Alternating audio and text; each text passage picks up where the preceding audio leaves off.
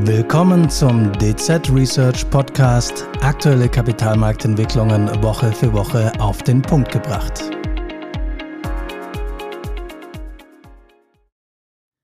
Alles muss sich ändern, damit alles bleibt, wie es ist.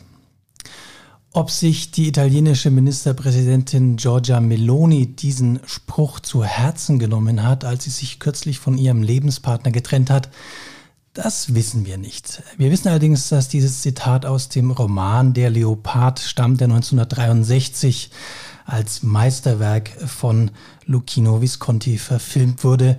In den Hauptrollen die damaligen Superstars Burt Lancaster, Claudia Cardinale und Alain Delon. Wenn Sie jetzt denken, Sie sind im falschen Podcast, ich kann Sie beruhigen, Sie sind weiterhin bei DZ Research und es soll auch heute um Finanzmarkt und politische Themen gehen, allerdings auch um Italien. Zwar nicht um die Unabhängigkeitskriege im ausgehenden 19. Jahrhundert, sondern vielmehr um die aktuellen Entwicklungen.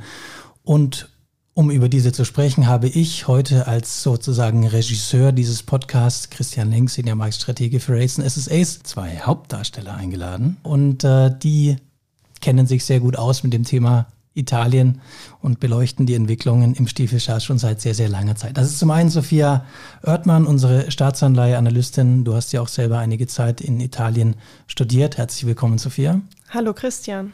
Und natürlich auch Daniel Lenz, unser Leiter Strategie Euro-Zinsmärkte, auch er schon ja fast seit Jahrzehnten mit am Ball, wenn es um die ja, Entwicklungen in Rom geht. Hallo Daniel. Schönen guten Morgen. Ja, fangen wir mal mit dem klassischen Thema an. Wir arbeiten ja alle im Markets-Business, also Finanzmärkte. Was hat sich zuletzt mit Blick auf die Finanzmärkte, mit Blick auf Italien getan und warum? Italien ist wieder in aller Munde. Also du hattest eben gerade von Giorgia Meloni gesprochen und äh, letzten Herbst war es ja so, dass es eher ruhiger am Finanzmarkt zuging als zuvor erwartet. Also die Wahl von Giorgia Meloni und ihr Amtsantritt als erste Ministerpräsidentin am rechten Rand, ähm, der wurde vom Markt dann doch etwas besser als erwartet verdaut. Und man dachte, naja, das äh, Meloni und der Finanzmarkt, das passt zusammen und da gibt es einen gewissen ähm, Burgfrieden, aber dieser Burgfrieden hat nicht wirklich lange gehalten, eben nur bis zum Sommer dieses Jahres. Da gab es eben die Ankündigung einer außerordentlichen Bankenabgabe. Das hat sicherlich einige verstimmt und zuletzt eben Anpassungen, was ähm, das Thema Haushalt angeht, dass eine neue, höhere Neuverschuldung für dieses und kommendes Jahr geplant ist. Und da muss man sagen, das hat dann eben die Wende am Markt eingeläutet. Also die Risikoprämie italienischer Staatsanleihen sind stark gestiegen. Hinzu kommt eben, dass die Renditen auch deutlich zugelegt haben im Umfeld allgemein höherer Renditen und die Sorge hinsichtlich der langfristigen Schuldentragfähigkeit Italiens ist zurück. Ja, das klingt mir nach einem Thema, was wir schon sehr, sehr häufig gehabt haben. Ähm, immer mal wieder Italien als ja sozusagen Unruhestifter. Zeitlich passt ja auch so ein bisschen zusammen, glaube ich, weil wir befinden uns jetzt im Oktober, das europäische Semester steht an, sprich die Haushalts- und Budgetpläne für das kommende Jahr werden vorgestellt. Auch Italien hat äh, Pläne vorgelegt, die liegen jetzt in Brüssel zur Prüfung. Sophia, wie sieht es denn da aus? Können wir uns nächstes Jahr auf äh, eine fiskalische, weitere fiskalische äh, Konsolidierung in, in Italien einstellen oder eher weniger? Das ist in der Tat eher weniger der Fall und dann auch der ausschlaggebende Grund, wieso die Finanzmärkte in letzter Zeit dann doch etwas nervös mit Blick auf Italien geworden sind. Ähm, ab dem nächsten Jahr sollen ja eigentlich die, EU, die EU-Schuldenregeln wieder in Kraft treten. Das heißt, diese ähm, ja, Maastricht-Grenze von drei Prozent Neuverschuldung würde im nächsten Jahr wieder eintreten, sofern sich die Staaten nicht auf neue Schuldenregeln einigen, was ja zurzeit debattiert wird. So oder so, diese drei Prozent, die wird Italien im nächsten Jahr nicht erreichen, denn die Regierung hat das angepeilte Defizit für das kommende Jahr auf 4,3 Prozent des BIP angehoben. Auch für das laufende Jahr hat man das Defizit erhöht und zwar auf 5,3 Prozent. Das steht aber, wie gesagt, gar nicht so im Fokus, weil der Markt auf eigentlich dieses 3 Prozent Ziel für das nächste Jahr wieder blickt. Und da liegen wir mit den angepeilten 4,3 Prozent Defizit natürlich deutlich darüber. Worauf ist das zurückzuführen? Auf der einen Seite muss man Giorgia Meloni in Schutz nehmen. Da stecken natürlich im Defizit auch viele Altlasten drin, insbesondere der sogenannte Superbonus, also diese Subvention für energetische Sanierung. Aber die Regierung Meloni hat es sich natürlich auch nicht nehmen lassen, neue Maßnahmen einzuführen. Ein großes Wahlversprechen der Regierung ist eine angestrebte Steuerreform, letztendlich mit dem Ziel, die Brutto-Netto-Schere bei den Einkommen weiter zu schließen. Zudem sind nach den hohen Inflationszahlen der letzten Jahre auch Lohnerhöhungen im öffentlichen Dienst, die mittlerweile ja ähm, mal notwendig sind. Und die Regierung plant auch äh, die stärkere Unterstützung von Familien, insbesondere Familien mit vielen Kindern, weil Italien ja auch eine sehr niedrige Geburtenrate hat. Alles sehr verständlich, wenn ich das kurz äh, noch ergänzen darf von meiner Seite. Ähm, jede einzelne Maßnahme ist sozialpolitisch, auch wirtschaftspolitisch nachvollziehbar, aber letztendlich gibt Italien Geld aus, was nicht da ist. Also die italienische Regierung selber ist, ähm, muss man sagen, sehr optimistisch, was auch ihre Wachstumsannahmen angeht. Und trotz dieser optimistischen Wachstumsannahmen geht die Regierung davon aus, dass man nicht vor 2026 das 3% Maastricht-Ziel erreichen wird. So, und wenn man dann eben realistischere Annahmen hinsichtlich äh, Wachstum und auch ähm, Zinsentwicklung etc. ansetzt, dann könnte man eigentlich, muss man konstatieren, innerhalb dieses Planungszeitraums bis 26 wird man dieses 3%-Ziel nicht erreichen. Und das ist ein Kern des Problems. Man ist schon hoch verschuldet, die Zinsen steigen, Refinanzierungskosten sind entsprechend hoch und es fehlt der Wille zum Sparen. Und damit gibt man eben hier, muss man sagen, gibt man eine offene Flanke preis, gerade auch was den Finanzmarkt angeht, dass man eben aufgrund dieser wenig ambitionierten Haltung eben an der Stelle akzeptiert, dass man eben dieses hohe Schuldenniveau beibehält. Und das ist das, was Italien selber plant oder annimmt. Aber wenn wir ehrlich sind, wird man wahrscheinlich dieses hohe Schuldenniveau gar nicht halten können, sondern es wird eben im Hinblick auf die hohen Refinanzierungskosten und der wahrscheinlich höheren Schuldenzahlen als bisher angenommen sogar noch weiter steigen. Und das ist das, was den Markt umtreibt was passiert in drei oder in fünf Jahren? Wo stehen wir da, was, an, wo stehen wir da, was die Schuldenstandsquote angeht? Wobei man an dieser Stelle fast eine Lanze für Italien brechen muss, denn wenn wir beispielsweise nach Frankreich blicken, auch dort plant die Regierung erst für 2027 eine Rückkehr des staatlichen Defizits unter die Maastricht-Grenze von 3%. Also Rom ist da im europäischen Vergleich sicher nicht das einzige Land, das eine relativ laxe Verschuldungspolitik fährt. Allerdings äh, liegt Frankreich natürlich nicht auf dem letzten Schritt vor dem Non-Investment Grade, muss man an dieser Stelle hinzufügen. Ja, das ist vielleicht ein ganz gutes Stichwort, weil äh, Ratingentscheidungen sind ja momentan auch sehr, sehr genau beobachtet worden. Zuletzt äh, SP am 20. Oktober. Wie sieht es da aus? Steht Italien kurz vor dem Downgrade ins Rating-Verlies, in den Keller, ins Non-Investment-Grade-Universum?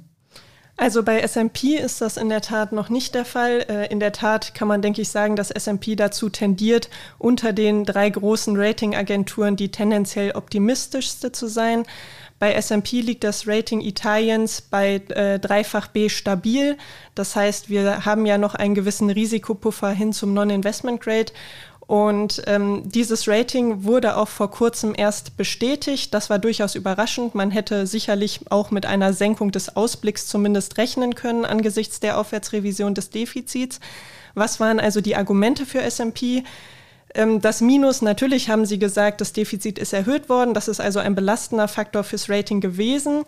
Allerdings erhofft sich SMP sehr große Wachstumsimpulse aus dem EU-Wiederaufbaufonds Next Generation EU.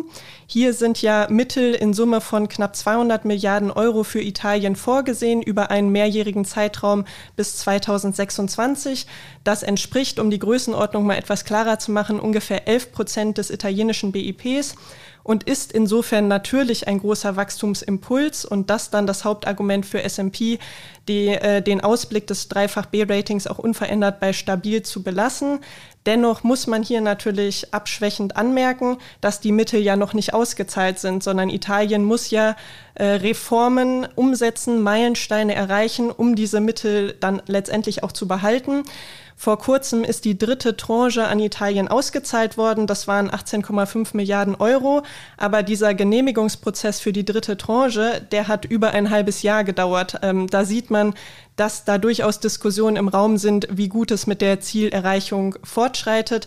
Das heißt, dass SMP diesen Faktor Next Generation EU, also den EU-Wiederaufbaufonds, so stark bewertet, da sind wir persönlich etwas skeptisch.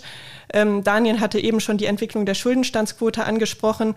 Auch da muss man sagen, selbst Italien rechnet perspektivisch kaum mit einem Rücksta Rückgang der Schuldenstandsquote. S&P hingegen schon noch. Das heißt, ähm, ja, mit Blick auf die nächsten Ratingentscheidungen, die noch anstehen, wird sicherlich nicht weniger spannend.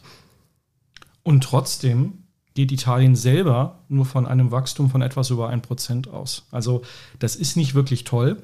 Und da muss man auch vielleicht mal die Frage stellen, woher kommt das? Italien hat, man muss man sagen, ähnliche Probleme im Schlechten wie Deutschland momentan. Und zwar ist es eben sehr stark abhängig von einer industriellen, von der industriellen Wertschöpfung. Und die leidet natürlich auch unter den, der globalen Wettbewerbssituation, steigenden Energiepreisen. Ähm, hinzu kommt, dass natürlich der Norden industriell sehr stark geprägt ist und da auch deutlich, wettbewerbsfähiger. In der Mitte oder im Süden sieht es anders aus. Und da liegt auch ein Unterschied zu Frankreich. Also du hast zu Recht eingeworfen, Christian, dass Frankreich wirklich auch nicht gut dasteht. Da muss man natürlich sagen, wenn man sich als Klassen, Klassenletzter mit dem Vorletzten vergleichen und sagen, ist ja, ähm, ne, so schlimm ist es nicht, der Abstand ist ja nicht so groß. Ähm, das ist, das ist jetzt überspitzt, ja. genau. ähm, aber Frankreich steht auch in, in, in, wirtschaftlich gesehen insofern besser da, als dass man eben sehr viel stärker ähm, die wirtschaftliche Kraft auch auf den Dienstleistungssektor ausgerichtet hat. Und das ist gerade in der jetzigen Phase natürlich besser. Äh, während Corona war es natürlich ein, durchaus ein Vorteil, wenn man stärkere industrielle Wertschöpfung erzielen konnte. Momentan ist das eben anders, aufgrund eben der Neuausrichtung der Industrie. Hinzu kommt, dass, sie, dass, dass Frankreich natürlich auch was den Thema Strompreis angeht und Stromerzeugung ähm, natürlich auch ein bisschen ähm, insofern besser dasteht, weil man sich eben sehr stark auf die heimische Atomindustrie stützen kann, wie auch immer man dazu steht. Also da sind schon große Unterschiede. Und ich glaube, wenn Frankreich ähm, wollte oder müsste, könnte man auch wirtschaftlich oder auch fiskalpolitisch gegensteuern. Und man sieht ja auch, der Markt, auch der Finanzmarkt ist mit Frankreich zwar vielleicht kritischer, als es vor ein paar Jahren war, aber doch sehr viel umsichtiger als mit, mit, mit ähm, oder auch nachsichtiger als mit Italien. Ähm, und von daher besteht auch gar nicht diese Notwendigkeit, so massiv fiskalpolitisch gegenzusteuern. Bei Italien, da ist einfach, einfach eine Zahl wichtig. Italien gibt dieses Jahr rund 4% seiner Wirtschaftsleistung allein für den Schuldendienst aus. Ja, zum Vergleich, im europäischen Schnitt sind es vielleicht anderthalb Prozent, in Deutschland unter 1 Prozent. Das heißt, man muss aus Grund, auf Basis der Steuereinnahmen schon mal einen erheblichen Anteil nur für die, Zins, ähm, für die Zinsausgaben erwirtschaften. Ähm, da einen Primärüberschuss zu erwirtschaften und den zu erhalten, ist gar nicht so einfach und erfordert Disziplin. Du hast ja gerade auch das Thema Zinsausgaben angesprochen. Das hängt ja eng mit der Geldpolitik auch zusammen. Jetzt hat der Zinsanstieg natürlich für eine deutliche Verschlechterung der Finanzierungskonditionen gesorgt. Jetzt sprechen wir auch viel über das Ende der Reinvestitionen, der laufenden Ankaufprogramme, sprich PEP. Wie sieht es denn da aus? Ist das noch ein weiterer Belastungsfaktor für Italien, der vielleicht jetzt in den kommenden Monaten nochmal deutlich Druck auf die Spreads ausüben könnte? So gesehen, der Vorteil, den Italien bei diesem Thema hat, ist, äh, dass es sehr unkonkret noch ist. Also laut offizieller Kommunikation der EZB sollen die PEPP-Reinvestitionen, die sich ungefähr im Durchschnitt auf 14 Milliarden Euro pro Monat belaufen, noch bis mindestens Ende 2024 fortgeführt werden. Es kommen immer mal wieder Debatten darüber auf, ob man diese vorzeitig einstellen oder reduzieren sollte, denn es ergibt sich ja so ein bisschen dieses Bild, dass die EZB geldpolitisch mit einem Fuß auf dem Gaspedal und mit dem anderen Fuß auf der Bremse steht. Es passt also alles nicht so ganz zusammen. Trotzdem muss man sagen, dass in einer Marktphase wie der aktuellen, wo sich der zehnjährige italienische Risikoaufschlag gegenüber deutschen Bundesanleihen auf zum Teil wieder über 200 Basispunkte ausgeweitet hat, dass das sicherlich nicht das richtige Marktumfeld für die EZB ist, um da eine äh, Änderung der PEPP-Kommunikation vorzunehmen. Das heißt, ähm, ja, zumindest aus Sicht eines Staatsanleiheinvestors gehen wir davon aus, dass die ähm, Debatte über eine mögliche Verkürzung hier eher mal wieder in den Hintergrund tritt. Dennoch wissen wir natürlich, dass äh, PEPP war mit Blick auf die Pandemie ins Leben gerufen worden. Es ist also irgendwo zeitlich und inhaltlich daran gebunden, wird früher oder später auslaufen. Diese Flexibilität, die die EZB also hat mit Blick auf die Reinvestition, dass sie die flexibel zwischen den Ländern umschichten können, kann, das ist natürlich bislang ein stützender Faktor gewesen. Wir sehen das auch in den Daten, die die EZB zweimonatlich dazu veröffentlicht, dass hier tendenziell mehr Reinvestitionen in italienische Anleihen geflossen sind als in die Anleihen anderer Staaten. Das heißt, wenn dann eines Tages das Programm auslaufen wird, rücken natürlich andere Mittel wieder stärker in den Vordergrund. Und hier ist das Stichwort sicherlich vor allem TPI, das Transmission Protection Instrument der EZB, über das bislang ja auch wenig bekannt ist. Das war jetzt die geldpolitische Seite. Zum Schluss nochmal als, auch als Thema, was ja quasi Investorenvertrauen angeht, ja, fiskalische Stabilität. Wir haben jetzt gesagt, nicht nur Italien, auch beispielsweise Frankreich werden ja in den kommenden Jahren nicht die bisherigen Maastricht-Ziele, also den Stabilitäts- und Wachstumspakt, einhalten. Dieser befindet sich ja noch in der Überarbeitung. Wie wird denn da der neue, äh, die neue Version aussehen? Und wird die dann dafür sorgen, dass die Investoren wieder Vertrauen in die ja, fiskalische Stabilität der Eurozone haben werden? Oder vielleicht auch nicht? Also ich glaube, das Vertrauen der Investoren hat sich bisher sehr stark darauf konzentriert, was macht die EZB, ähm, was macht dann auch die EU. Ist also irgendjemand bereit, gegebenenfalls die Hand zu heben und sagen, ich bin sozusagen hier die letzte Brandmauer, ähm, auch für italienische Staatsanleihen, um gegebenenfalls einzutreten. Ähm, und solange eben Investoren wissen, dass es irgendjemand gibt, der da einen Eintritt, sind sie da bisher entspannt. Und da muss es dann eigentlich, bedurfte es auch nicht unbedingt dieses Stabilitäts- und Wachstumspaktes.